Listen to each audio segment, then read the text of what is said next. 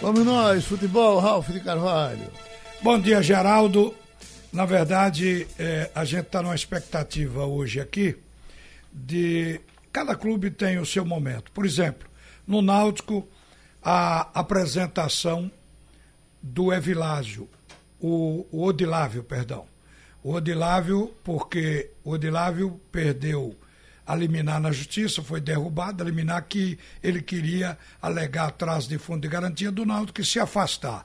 O Náutico derrubou a liminar, ele está sendo esperado para ser reintegrado ao clube, embora ainda tenha uma etapa na justiça que ele vai insistir e, consequentemente, o mérito dessa ação vai ser julgada. Então o Náutico está vivendo esse momento.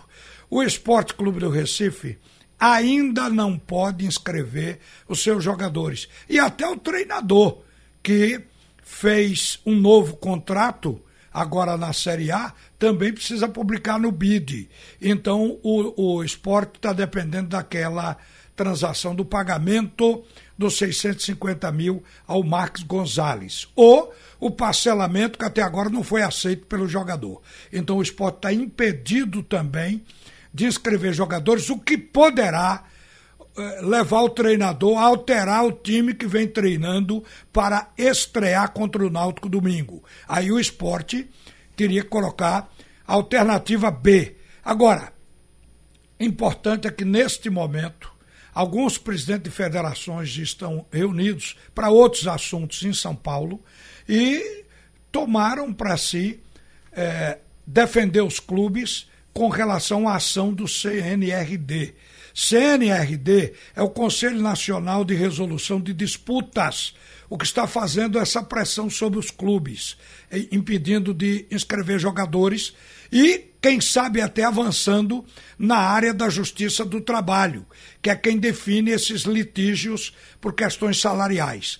Então, os dirigentes querem ir à CBF depois para exatamente pedir à CBF para tirar o CNRD dessa, dessa área, deixar com a Justiça do Trabalho.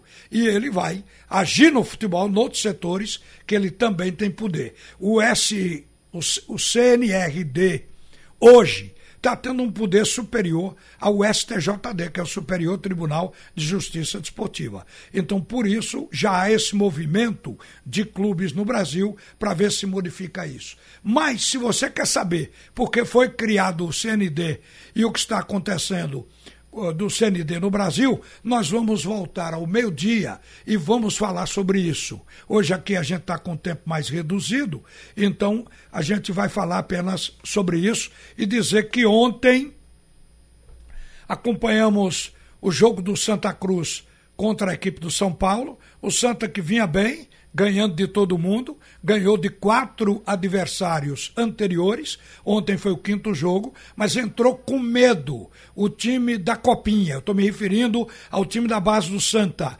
entrou com medo do São Paulo. Fez um jogo só para se defender, jogando por uma bola, botando o time todo atrás e um jogador na frente e chutando essa bola para esse jogador. Ele só pôde chutar três bolas no jogo todo.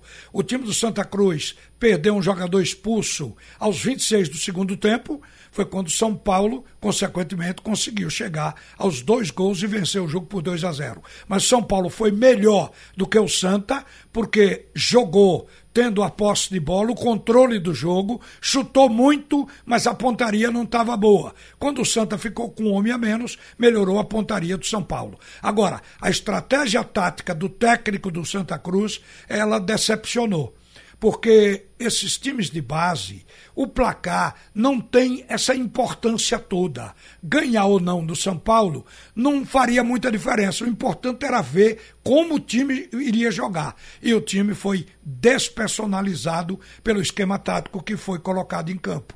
Então o Santa Cruz viveu da resistência e da raça de muitos jogadores e não da qualidade do seu futebol. Por isso é que lamentamos o Santa não é aquilo. A opção de jogo foi que foi ruim.